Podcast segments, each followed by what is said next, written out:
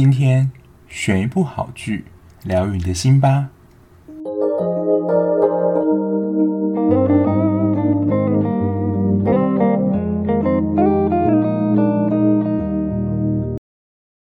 欢迎收听追剧二百五，我是小 B。如果有听完上一集读楼的听众呢，就应该会知道我这一集要来聊《智异山》啦。那《智异山》在开播之前呢，可以说是未演先轰动。最主要就是它的卡司实在是强到有点夸张，就是不论是电视咖或是电影咖，都是一流的明星。那这一部最主要由全智贤、朱智勋、吴正式、陈东义，几乎演员就是 S 级的组合，几乎是都可以在一部剧当中担任男一、男二。尤其是最近吴正式，虽然他之前都是演一些主要的小配角，但他演到配角已经是有时候是超过了就是主角的光环了。然后陈东义就是各个戏当中很适合演老大、老爸，都是这样的角色。然后基本上他的表现也不会让人家忘记他。然后全智贤就更不用说了，就是韩国现在不论是电视、电影，几乎都算是。S 级第一线的女星吧，尤其她之前也刚才演完了，就是非常热门的《师战朝鲜》的雅信传。不过那之后如果有开播的时候，我们再来讨论吧。那我一开始看到这部片名《智异山》，我想说“智异山”是什么山，还是那是什么样的一个名字吗？其实“智异山”就是真的是一个山的名字，就好像玉山、阿里山、合欢山，那就是一个山的名字。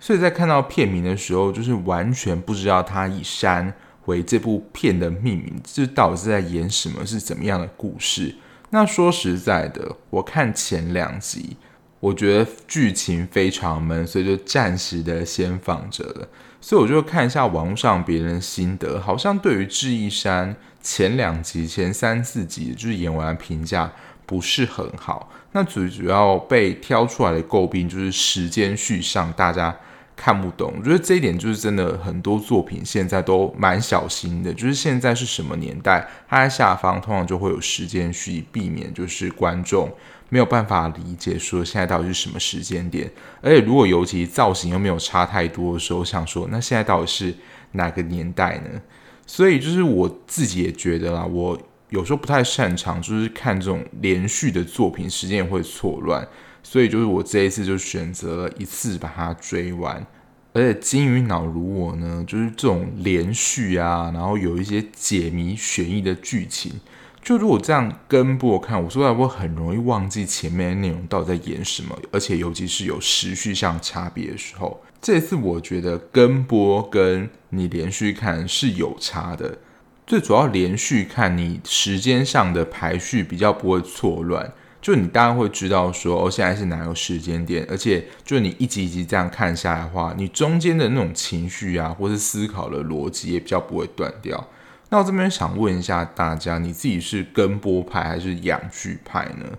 其实我自己其实大部分是跟播啦，可是我现在看了这一出《智异山》之后，我有一个心得就是。就如果是这种烧脑啊，或是需要有一些时间排序上，我可能会选择养剧派，就是等到可能大概是结局的前一周就开始从第一集开始看，就是刚好看到比如说韩剧化第十四集的时候，刚好就可以接到完结篇，整体的思绪跟逻辑，我是觉得比较不会被打断啦。但如果它就是轻松小品啊，我就倒觉得没差，就是会跟播。那当然就是非常引起我兴趣的片子，那当然一定几乎都会是跟播啦。因为说真的，非常怕被暴雷。就是如果你没有当周跟播上的话，网上文章标题现在很多，就是你连那个文章的标题都有可能会被爆雷。虽然它可能写一个防雷在那个标题上，但我觉得完全没有任何的作用。所以，如果是蛮热门的剧的话，像最近就是我在录音当下啦，就是蜘蛛人刚上映。那我自己是没有看蜘蛛人，所以我觉得我被爆雷，我可能没差。可是就是我有看蜘蛛人的朋友呢，都是完全的不听，然后不打开任何社群网页就直接去看，因为就真的太容易会被爆雷了。好，那回到我们今天要谈的《智异山》，那《智异山》除了演绎这个山的故事之外呢，这些主要的主角。他们扮演的就是在这一座智异山护林员的工作。那护林员讲简单一点，就是你要解决山中一切的大小事，就包括保护自然啊。我自己觉得啦，在他们前面的一些剧情片段，我会觉得他们像山中的警察跟消防员。因为有一些野山算野山吗？就是它没有人工开发过，其实有一些路段是非常危险的，或是它是一些保护区，其实是禁止进入的。那平常这些地方，护林员也需要去巡视，说有没有民众跑进去啊，或是在里面迷路等等，或是要引导民众就是到安全的地方。因为其实有一些路线也是危险的，也害怕就来的民众。摔下去等等，就是会造成比较大的麻烦。然后我觉得也蛮夸张的啦，民众不知道哪来的想法，就会想要在山中烤肉，甚至祭祀祖先，然后开趴等等。然后这些当然就是在山中是不被允许的。所以如果护林员看到有民众在从事这些行为的时候，就是需要去劝导他说，而不可以做这件事情。那我相信，就是做这些事情，应该也是有一些法则，就是他们有一些管理办法。但我不晓得是不是有牵涉到法律层面啊，反正他们要做的事情，其实真的是还蛮多蛮忙的，而且我觉得比较困难，就是要去管这些不受控的民众。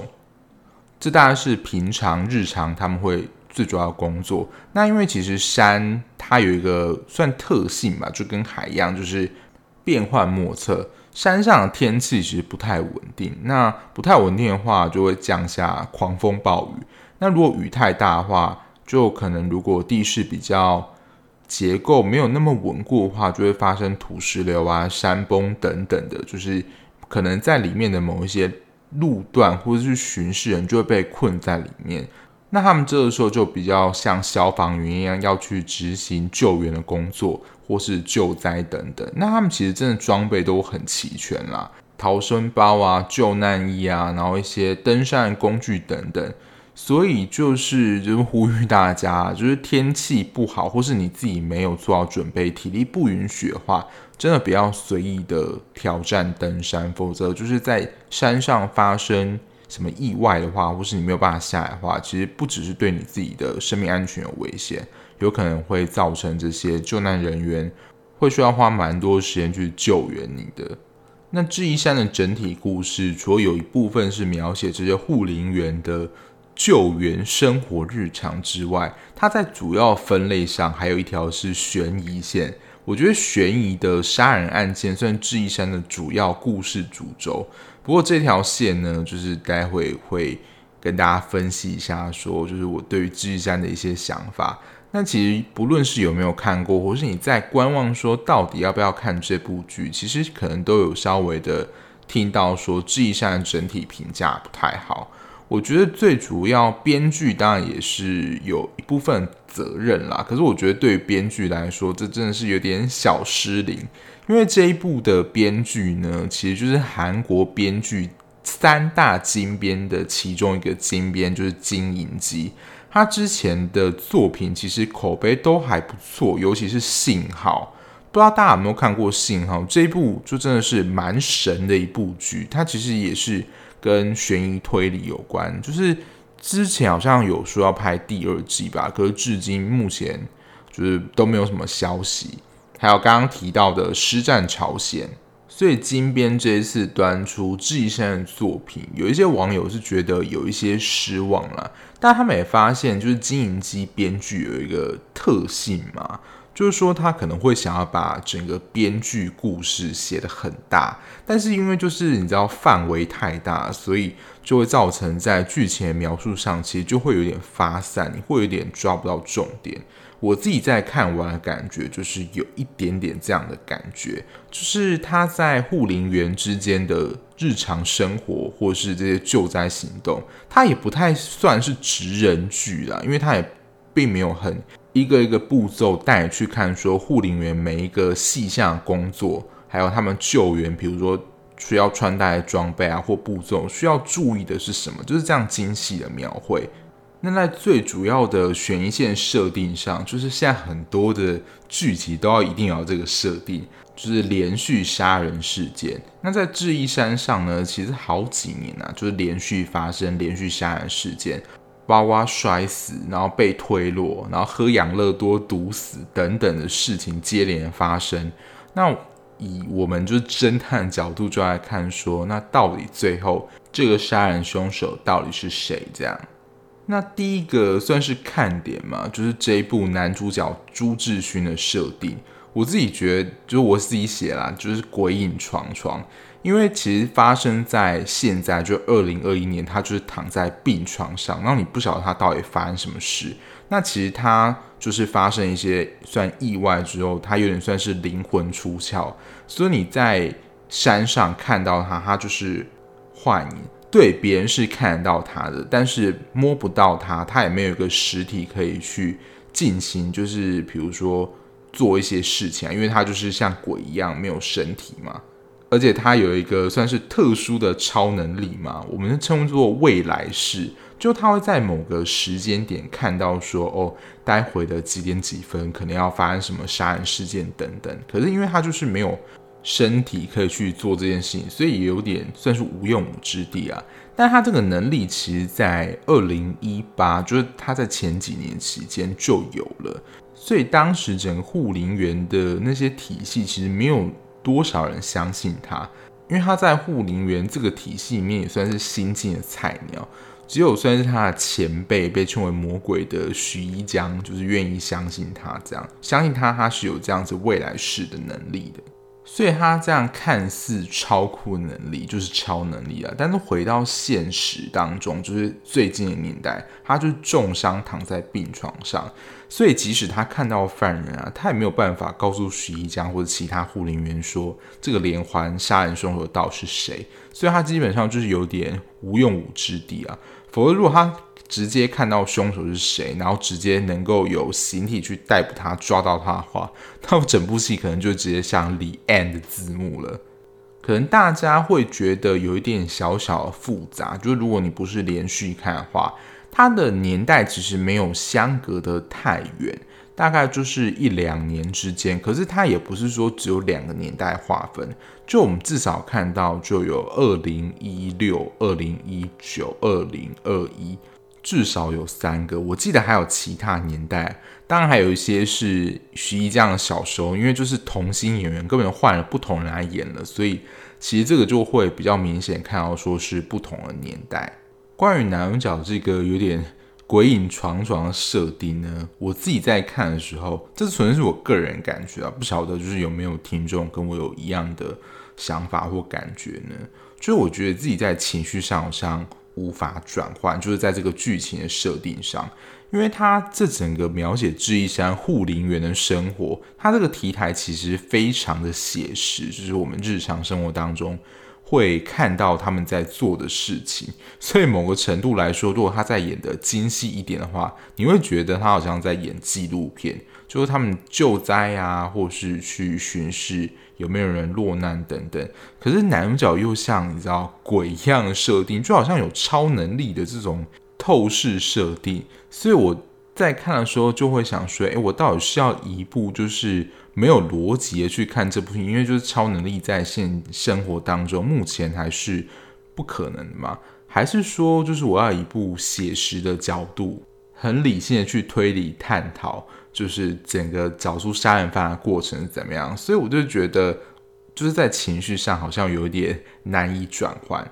在这部戏的呈现上，你要说它是以倒叙吗？应该说它这整部故事啊，非常多的时间都是在描写过去的事情，就是因为现在就是已经。男主角倒在病床上，然后女主角徐一江就是坐在轮椅上，他们就是都受伤了，所以就会去想说，那他们两个过去到底是发生什么事情？我跟我同事在这边开玩笑说，这部戏的男主角就是一直活在过去的男主角，就是现在戏份其实他并没有办法做什么。第二看点就是刚刚讲的这部戏的最主要主轴，就是连续杀人事件的这条杀人线啦。那他其实，你如果有看过，或是还没有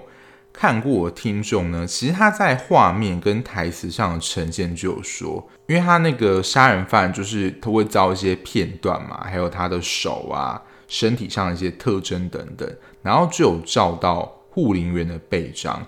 所以从剧情中段，你大概就会知道说，哦，原来这个连环杀人凶手是护林局的人。但他我觉得描写的中间气氛还是不错，是就是真的还蛮故布疑阵的。因为其实护林局的人不算很多，然后他们就会开始，比如说男女主角这时候要化身柯南，调查这些组员在哪个地方有没有不在场证明，或是你在什么地方为什么又请假了，而且可能是连续性的请假，或者依照你自己的工作日志。你在某个时间点就不应该出现在某个地方，那你为什么会出现在那里？所以看起来就好像每个护林员都有嫌疑，因为他们其实都有自己真正的理由啦。可是就是主角并没有让他们说话的意思。但如果其实你从中间就有抓住说这个连续杀人犯是护林员的人的话，你就不太会锁定就是护林员其他以外的人。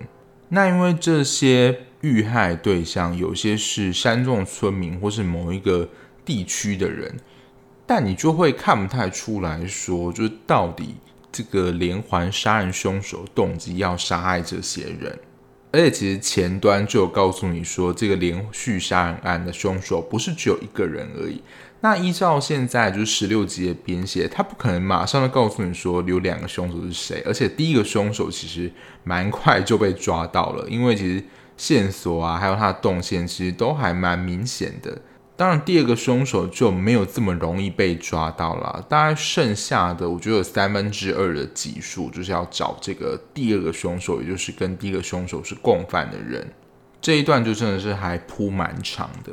然后他的第三个看点呢，我会觉得就是像刚刚讲的写实的冲突感，除了就是这个，它主要主轴是。悬疑这条线之外，我觉得在演《智异山》这一部，他还想传达某一些的环保理念，包括就是比较随意的踩踏，就是这些野生的植物啊等等，然后比较有一些祭祀神明的活动。但我想，是平常人去登山应该不会做这些事情吧？我只是觉得比较夸张了。不过在剧情当中的确有看到一些去登山的婆婆妈妈们。他们就刚好在那边煮一些东西，像是野餐一样。那在山上用火，就是一件很可怕的事情，就是会引发森林大火。果不其然呢，就是不确定啊，是不是因为这些登山客就是随地乱丢烟蒂啊，或是他们煮东西怎样，火没有熄灭，反正就是引发一场森林大火。那因为在山中，就是都是一些易燃的草啊，怎么样，所以。火势的速度只是燃烧的非常快的。实际上，我觉得在花钱的地方，应该也就是在做它的特效上了。他把这个森林大火拍的是还蛮震撼的，就包括他从各种不同角度，还有可能从空拍啊，整个远景，你就会觉得好像正在看一场森林大火。但我想，应该就是动画呈现的啊。而且他在里面，我还真的还蛮认真看的。就他还解释一下说，就是森林大火温度，光在外围就是没有在起火点那边就高达六百度。那如果是在起火点，就是更中间燃烧位置的话，是可以高达一千两百度的。所以其实你看到世界各国，如果在某个地方发生就是森林大火的话，那个救灾都是很困难的，除了它的燃烧。延伸的非常快之外，最主要就是整个温度太高，就是你在人力的救援上，其实也是真的还蛮困难的。那除了这个森林大火，还有一些地势上不要去破坏这个环境之外，在后面有一个主要的剧情，其实是我们在现实生活当中也会蛮常看到的一个题材，甚至可能会在新闻上看到，就是。要不要在这些山中发展观光事业，或是建造一些公共的设施？像在智异山里面，他就有提到说要建造缆车。那这个建造缆车最主要目的就是帮助民众去登山客能够比较快的到达山顶那边，就是可以免除这些在山路上的奔波跟有一些可能会碰到的危险。可是搭建缆车就是不是一件简单的事情，而且可能最主要会破坏环境的生态，这也是原本在这个地方的村民极力反对的原因之一。每次看到这种山中要建设啊，或者海边要建设新闻，其实我第一个时间点，除了想到环境可能会被破坏之外，我第一个想到怎么都是弊案，因为好像这种开发案啊，或是挖地呀、就是可能会蛮长的，就是在新闻上看到，就是会有一些弊案，或是一些勾结，或是什么偷采砂石，这些都是蛮负面的新闻。所以从刚刚这些剧情，维护整个的环境。不要随意的乱丢，然后引起森林大火、山中的开发案，我就会觉得说他在这部戏里面有想要带出环保或是一些保护环境的议题，让你在看剧的时候还是能够为这个环境尽一份心力。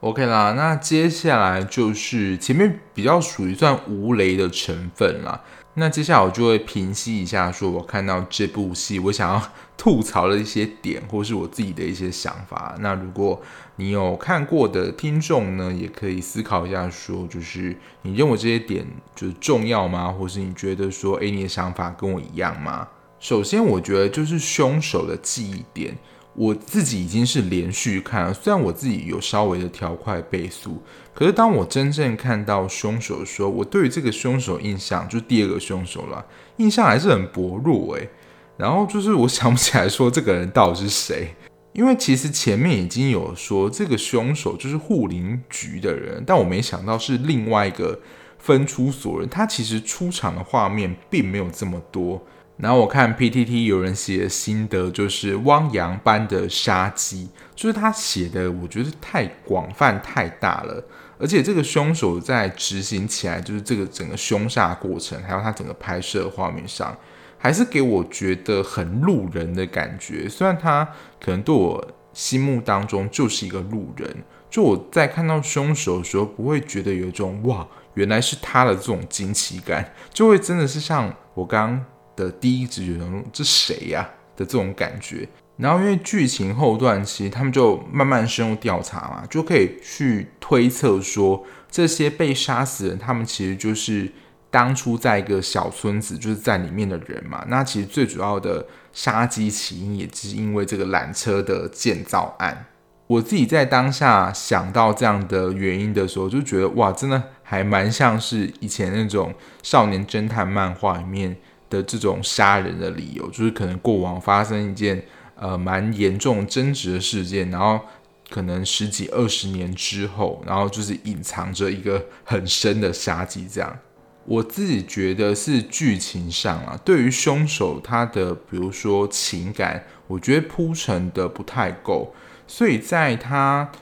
虽然中间有描述一些他过往小时候发生的故事，就是引起。就是这个杀机的原因，可是我觉得好像没有办法有很强烈的共鸣感，可能也是因为真的凶手让我觉得有一点太路人了，而且就像刚刚讲的，只要抓住说就是这个凶手是护林局的人，他在中后段一度就是想要把这个凶手焦点转移到警局的。警长身上，所以我当时其实看的时候就想说，如果到时候这个警察真的是凶手的话，那就跟他前面的证词就是相互矛盾了。我觉得应该就不会这样演吧。好，果不其然，就是还是有一些逻辑在线。如果真的是这个警察真的是凶手的话，我想应该就会被骂得更惨吧。还有再看到后来，就是凶手跟徐一江，就全智贤，就是在对对抗的时候。连环杀人犯最后啊，就是被土石流这样直接砸死了。我想说，哈，他的戏份就只有这样吗？就最后就是这么简单的被一个土石流这样压死，就没有戏份了吗？也是蛮多的网友就是吐槽这一点，就他前面铺成了这样的这么长的一个剧情。我本来想说啦，可能会有些期待说，说对于这个连环杀人犯的个性啊，或他表现张力上有更高的期待。就最后其实他只是绑架了徐一江到个地方，然后徐一江就是跳车之后来一个正面对决，然后正面对决过程当中就被土石流压死了。所以就是会对于这么长的一个铺陈，然后到最后很快的结束，想要把这个案子 close 掉的这种感觉。对于凶手这样的描述设定，还有他的演绎手法了，我个人是比较不喜欢啦。然后在被大家说很多时间轴的这一点来看，就是也被蛮多人诟病。我个人是觉得，就是二零一八、二零一九跟二零二一，其实只要记二零一八跟二零一九就好，因为二零二一其实就是现代，也没有什么太多的就是重要的剧情，最主要就是到最后解谜的时候，就是发生在现代嘛。那就像刚前面所说的这种，你要说烧脑啊，或是有时间轴上的话。我自己是连续看了，所以这种跳跃感，我觉得没有这么的强烈。那我不晓得，如果你是跟播的话，可能就会被这个时间轴影响到。然后最后也是我很想吐槽，因为我其实，在看十五集的时候，其实我也觉得好像还好。可是第十六集的结局，我是真的有点小傻眼了。因为其实二零二一就是现在，男主角朱智勋他其实就是一直躺在床上没办法起来，而且。感觉最后就是撑不下去，都已经家属准备要拔管，然后结果最后就好像真的是圣光附体一样。因为在前面剧情当中，大家还记不记得他其实有找到一个对讲机，就是原本他想要把他看到凶手的讯息告诉护林局的人，还有徐一江他们，可是因为他就是没有真正身体能够用这个对讲机嘛，就是没有办法真正说出来传达给他们。结果到最后就不晓得是怎么样了，原本碰不到的东西又突然可以碰到，然后就可以把这个讯息传达出去。虽然说灵魂出窍这一点，这个题材本身就已经蛮不科学了，所以就是我也没有办法理解说，哦，原本碰不到的东西，到最后为什么又突然可以碰得到了？然后原本就是家属都已经同意要拔管，就是他的状况越来越差。结果经过了一小小段时间，最后结局他好像什么事情都没有发生一样，然后很健康的跟大家一起在山上就是登山这样。看网络上的评价，我真的快要笑死了。他们就说跟《上流战争三》一样，就是大家都是医学奇迹啊，就太不合理，或是有一种太硬要，就最后要写成一个 happy ending 的这种感觉。我自己之前在《上龙战争》那一集有说过，因为《上龙战争》最后就是全员都死亡嘛，然后大家就说：“哦，怎么会这样写啊？就最后没人活下来，就烂尾啊，就不是 happy ending 啊！”真的有一派的听众会觉得说，如果戏剧的最后不是 happy ending 的话，就都会被他们归为是烂尾的戏。但我自己觉得，如果这个描述的过程是合理，然后最后主角死亡，然后是。bad end 的话，那我也觉得是没有关系，那至少它就是它的剧情设定。可是我是觉得智异山这个有点太硬要了，当然还是有人替他平反啊，就觉得说，哦、最后终于找到，所以他的灵魂也回归了身体，然后就是可以治疗这样。但我自己是不买账了，因为像主角写死的话，就是冒死嘛，我就觉得还蛮合理的，他整个最后的收尾。